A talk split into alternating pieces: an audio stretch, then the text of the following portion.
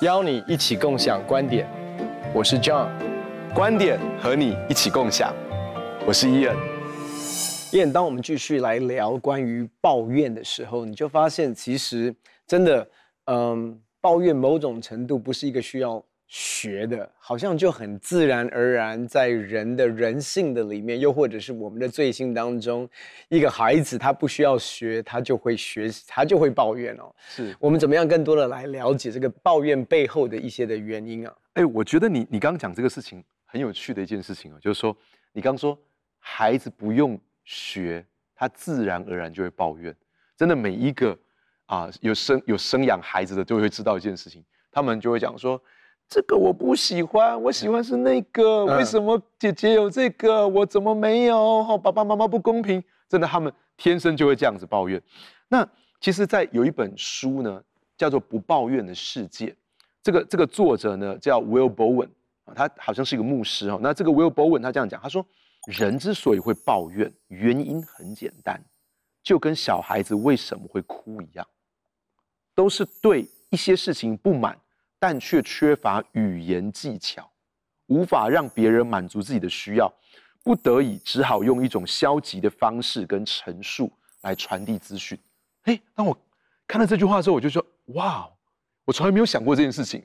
因为小朋友他不知道怎么用言语表达，嗯，所以他要哭。我现在肚子饿了，我需要人家抱我。哦，我觉得很难过，我觉得我很害怕，他只能够用哭的方式。那其实抱怨的原因就是我里面有一种感觉，可是我好像缺乏一个很好的沟通方式跟技巧来去跟别人沟通，于是我只能用这种方式来表达。当我用从这样的角度来看的时候，我觉得这个就会帮助我说，哎，这是一个很积极、很正面的想法，会让我知道说我要怎么样子用更好的沟通的技巧，在关系的连接里面，让别人能够知道我里面的感受。跟我对这件事情的看法，真的，因为一不小心你就发现哦，其实你如果思想我们大概可能会抱怨的内容哦，其实跟我们内心深处的一个状态很有关联。那个状态其实就叫做比较。嗯，其实很多的时候，我们的抱怨是来自于我觉得我应该有什么，为什么我没有什么？那可是那个应该其实来自于因为我看到他有什么。所以你发现以色列人他的比较是什么？他说：“你是说应许之地为什么没有奶没有蜜呢？”那在这个旷野的地方，我就想到了埃及那边有我所有的，又或者是其实很多的时候，孩子们在抱怨的时候是说，为什么我的同学，啊、呃、都有什么，或者是我们没有什么？那你说父母亲抱怨的也是孩子们，为什么你不像你的谁谁谁谁谁谁？就你就发现，其实那整个的抱怨，其实有一个核心的一个机制，就是我们常常在比较当中。那说真的没没比较没伤害，又或者是说很多的时候我们的眼光看见到的一些东西，其实真的真的不是属于我们的，可是我们却觉得我们应该或者是配得，以至于我们在我们所有的东西，我们就我们就失去了一个满足。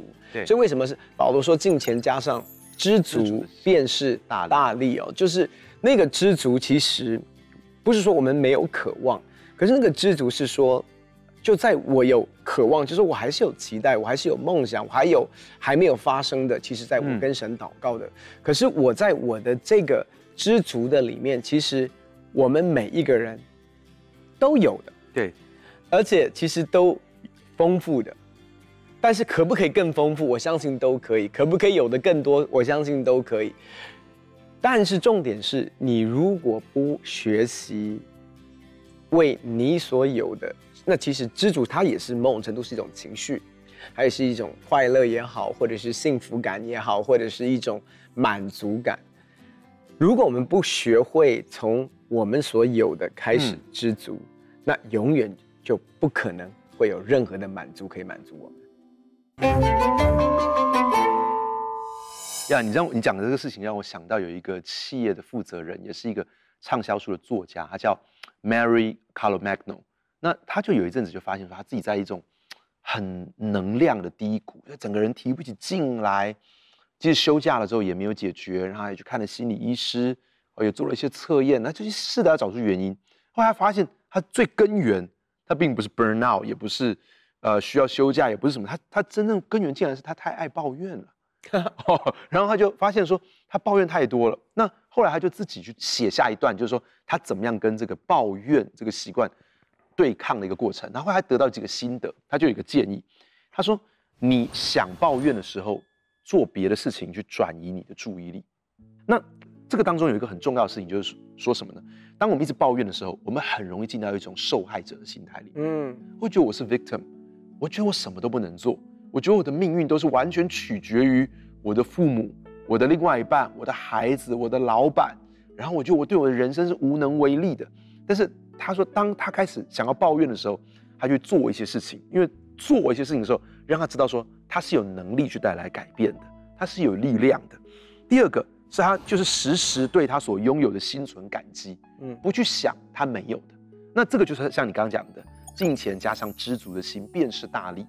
那其实实践里面告诉我们说，不要去贪恋。嗯，这个英文谚语是说，别人家的草都比较绿，对不对？好，那或者说，哦，觉得别人的另外一半都更好，别人的工作更好，别人的人生更好，为什么我的人生不是像他的人生呢？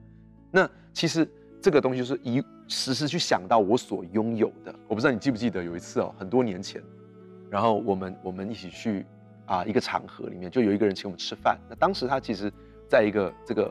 婚姻当中的困境，然后这个这是一个非常气质非常优雅的一个女士，然后然后当时她去呃在这个吃饭，他离开的时候，我永远都记得你当时跟我讲，我说这个人这么美丽有气质，这么高雅的一个人，我说她的先生也实在是太不知足了吧？哦，那其实说真的，就是很多时候我们身旁所拥有的一切，其实就是最好的，但是我们就是没有知足啊。那这个是一个问题。第三个就是说，经常去赞美别人。就其实你要去练习，不要抱怨。也许有一个很好的练习是，经常练习去赞美别人，这个会帮助你更多看到他的嗯优点，而不是缺点。第四个是睡前思考今天的好事，我觉得这个对我很有帮助。我看到这个时候，我就觉得，因为我常常睡前的时候，我都在想那天我做什么不好。那很多人以前我们受的教育就是说，说每天都要反省自己嘛，反思鞭策自己，然后就一直想说。啊，我今天这句话说不对，我今天这个事情做不好。那我觉得反思固然重要，可是说真的，我经常都在懊恼中睡着。嗯，就觉得我今天怎么又怎么这个又没做好，这个又没做好，那就是在懊恼中睡着。可是我觉得这个事情，我觉得对我来说帮助很大，就是今天睡觉的时候也想，今天也做了几件好事。对我有需要去反思的部分，但我有做对的部分，去想想我今天做对了什么事情，然后再来呢？他说每天早上刷牙的时候，刷牙洗脸的时候。去思考有什么值得感恩的事，嗯，因为讲说时时感恩，我可能常常会忘记。可是他刻意去讲，在每天睡前，还有他早上起来刷牙洗脸的时候，去想他有什么值得感恩的事。哎，我觉得这个也是一个我看完之后，我觉得我会想去操练的事情。每天早上起来，在这个时候，我就会去想。然后最后一个，他说，只要当你提出抱怨，你就要提出解决方案。嗯，那我觉得这个对爱抱怨的人来说很很宝贵，就是你只要提出抱怨，你就一定要说，那这要怎么解决？真的，这个最后一个我是很喜欢的，因为你知道，每一次哦，每不懂，不管是什么样的小组，总是有一两位小组员是很喜欢抱怨小组的，是。可是呢，从来都没有想到解决方案，又或者是他们从来也没有考虑过他们自己可以成为解决的方案。因为有的时候，就像我们之前所聊到的，其实抱怨的内容可能非常正当，因为他在描述的是当时的一个现状，那那个现状一定有它不完美的地方。可是问题是。这样的一个沟通跟表达的方式，到底对事情有没有帮助？对你的心境有没有帮助？我觉得，其实抱怨另外一个影响我们心境一个非常大的一个层面，其实你会发现，每一个抱怨其实所带出来的一个果实，它叫做不幸或者是小幸，因为我们觉得没有发生啊，或者我要的东西没有来到啊。或者我觉得为什么是这样的一个这样的一个环境，或者是这样的一个老板，或者是这样的一个主管，当我在抱怨的时候，其实我是在质疑神呢。意思是说，神你的信实在我身上是看不见的，神你为什么祝福他，没有祝福我？那那其实我们都知道，我们的信仰其实跟我们的信心有非常大的关联。我们也知道，我们要操练我们的信心，信心。是我们支取神恩典宝藏的一个非常重要的一个模式，可是我们却不知道的是，你的抱怨其实是让你更深的掉入到一个不幸或者是一个小幸的一个光景里面，嗯，我我昨天在跟孩子们讲，我说其实，嗯，因为主很清楚跟他讲，说不要讲丧气的话，哦，不要讲丧气的话。主其实跟你的孩子说，对，主跟我孩子说，因为昨天他就回家嘛，妈妈说你你现在，因为有时候你知道我们其实心情不好的时候，就会去划手机，就是或者是玩游戏，或者是做一些让我们不需要去想，我我们觉得那个好像是调试我们的心情，或者是带下一个某种程度安慰，可是都不是。我告诉你，那一天昨天很有趣，是回家的时候，妈妈就跟他讲，你什么都不可以做，直到神对你说话为止。嗯，好，直到神对你说话为止。所以主就很清楚跟他讲了，说你你要专注在好的事上，对，然后不要说丧气的话。那我就觉得说，哇，主你真的太厉害了，因为其实我们不知道是丧气的话，其实在影响的是我的灵，也影响我的魂，而且是说真的也会影响我的身体啊。嗯，好，我们常讲说啊，其实他们都不喜欢我。你你其实我们不知道的是这个话语，你和以色列百姓说，你看。啊，这些人像是巨人一样，我们是蚱蜢，我们不可能进去，我们不可能进去，就真的进不去。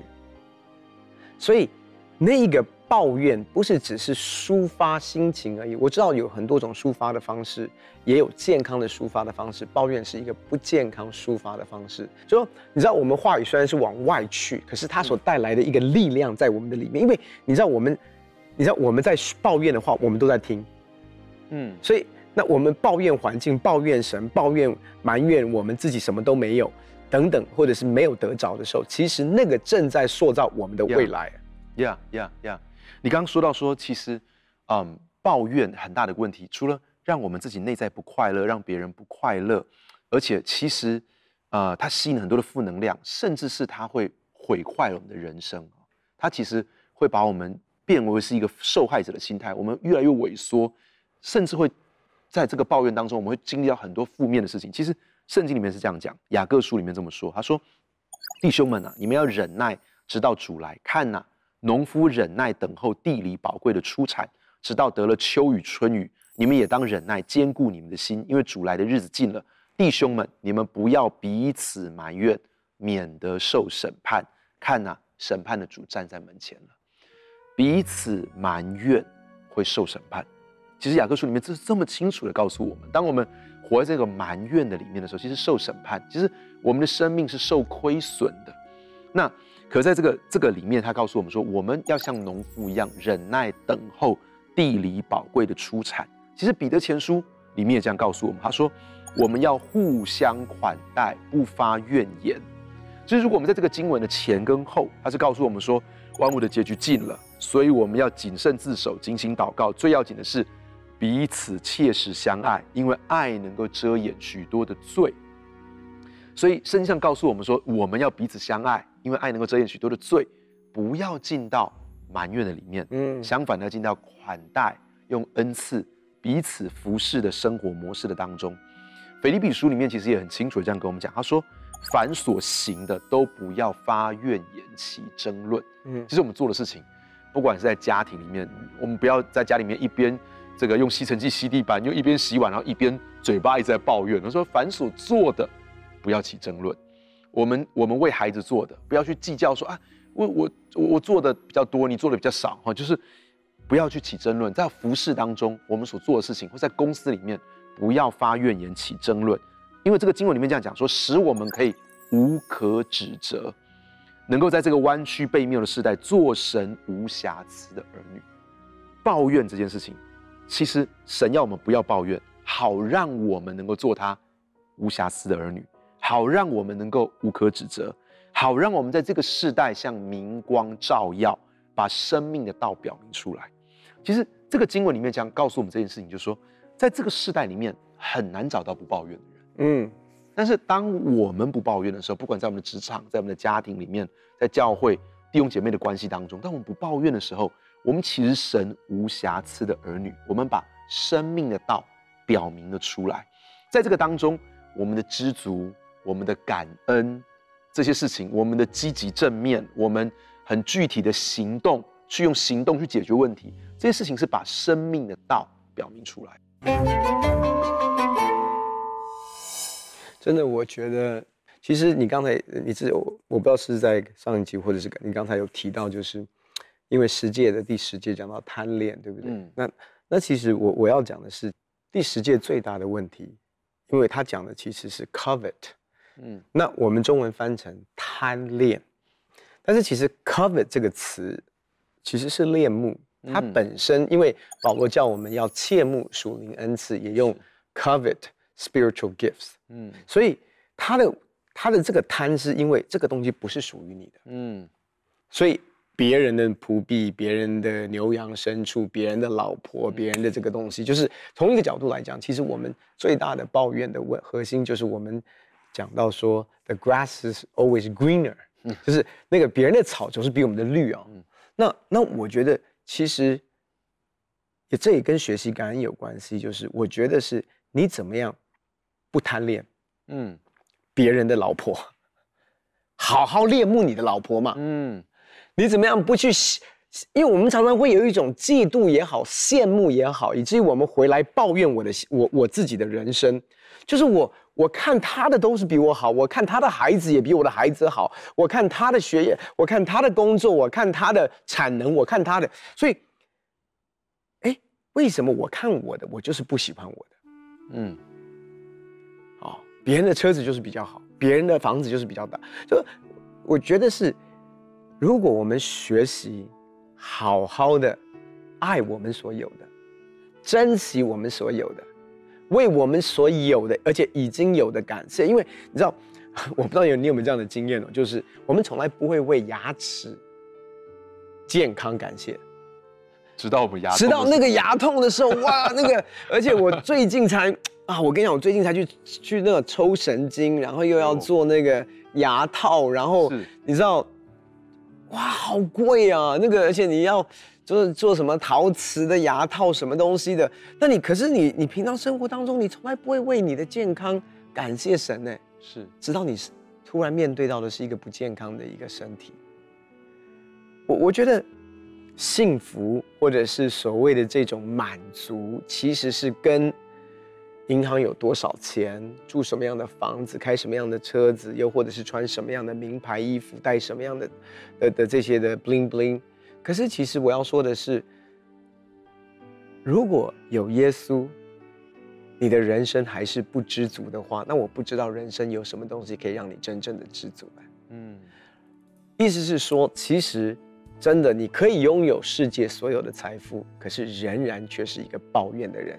又或者是，其实你有主耶稣，你就已经是世界最蒙福的人呀。Yeah, 在雅各书里面是在这样告诉我们说：“他说，我们得不着是因为我们不求，但是我们有些时候求也得不着，是因为我们忘了求，要浪费在我们的宴乐当中。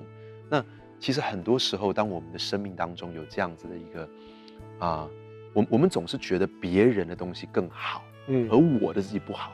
但当神要我不抱怨的时候，我很喜欢你刚刚所讲的。”神是要我去恋慕，那个知足其实是要我喜欢我所拥有的，喜欢我，喜欢我的另外一半，喜欢我的孩子，喜欢我的工作，喜欢神给我的恩赐，嗯，喜欢神给我的职分，喜欢神给我的呼召。你知道，其实有的时候，连我们传道人都有时候觉得说，哎，那个教会，我喜为什么不是我在牧养那个教会？为什么不是？为什么我的为什么我的人生不是像他的人生？为什么我的侍奉不是他像他的侍奉？其实说真的，我我我前一阵子也是跟一些年轻人谈的时候。其实这些年轻人，我都觉得他们每一个都好有恩赐哦。我觉得他们都好独特，好有职分。可他们总在那边羡慕别人的呼召，别人的职分。这个很有使徒性的人，然后觉得说，为什么我不是像那个很教师型的人，可以这样好像出口成章这样子哦？就是好像很有学问，引经据典。就是那，我我觉得这是我以前羡慕你的地方啊。我就觉得你都引经据典。然后我就想说，我就想说，你干嘛羡慕别人呢？你你自己这个部分好厉害哦。但是我觉得，其实神要我们尽到不抱怨人生，其实说真的是神爱我们，神要我们享受我们生活。因为我发现一件事情，我记得那时候我就跟这些年轻人讲，我就说，如果你是这样，其实至终你也不会快乐，因为当你拥有了那个东西的时候，你还是会觉得，真正的问题在于你总是不喜欢你自己的，你总觉得别人更好，所以即使你得到别人的东西的时候，你也不会快乐，那你还在羡慕还有别人，还有别人，还有别人。所以，其实神真正要让我们进到的，不是根本就不是关乎律法，不抱怨不是一种律法，而是让你能够过幸福快乐的人生。什么时候，当你不抱怨，或者我们更深的说，是当你感觉到知足，是当你充满了感恩，或者是当你认为你所拥有的是最棒的，以至于你会去经营它，然后在那个当中结出果实来，带出产业来，然后那是最丰富的一件事情。我今天早上，呃，我你知道你的爸爸都都会传这个讯息给我们，然后这个讯息里面常常都喂养我们。但今天早上很特别，就是你的爸爸讲了一首儿童诗歌，很老的儿童诗歌。但你知道吗？我今天早上听了这首诗歌，听了十几次。哇！因为我不是在儿童主日学长大，因为我是第一代的基督徒。嗯。但我没有听过这首诗歌，但是这首诗歌我早上听了十几遍，就是一直重复听，一直重复听，重复听。然后我就觉得我越听越喜乐，而且我就开始带我的孩子一起听。嗯。然后我我也甚至分享给我同工，带他们一起听这首歌，我们一起唱好不好？好好好。这首诗歌是这样唱：变变变变变变变，我要变。忧愁变为喜乐，长脸变为圆，主恩真丰富，说也说不完，只有满口赞美主恩典。哇，这首歌，我就我一听的时候呢，我就觉得我的心就完全的改变，就是变变变变变，我要变，忧愁变为喜乐，长脸哈，就是我不开心的时候就长脸变为圆，主恩真丰富。说也说不完，只有满口赞美主恩典。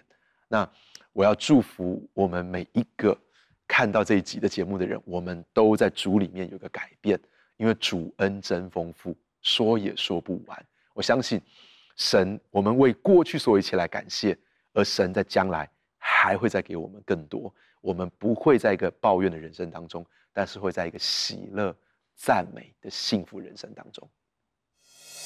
很多的时候，我们认为抱怨只是抒发我的心情，却不知道抱怨同时间这个话语也会限制你的生命。你所说的话，其实正在创造你的未来。当以色列百姓在旷野抱怨、埋怨神，没有东西吃，没有东西喝，没有办法进到应许之地，也限制了他们无法进到应许之地。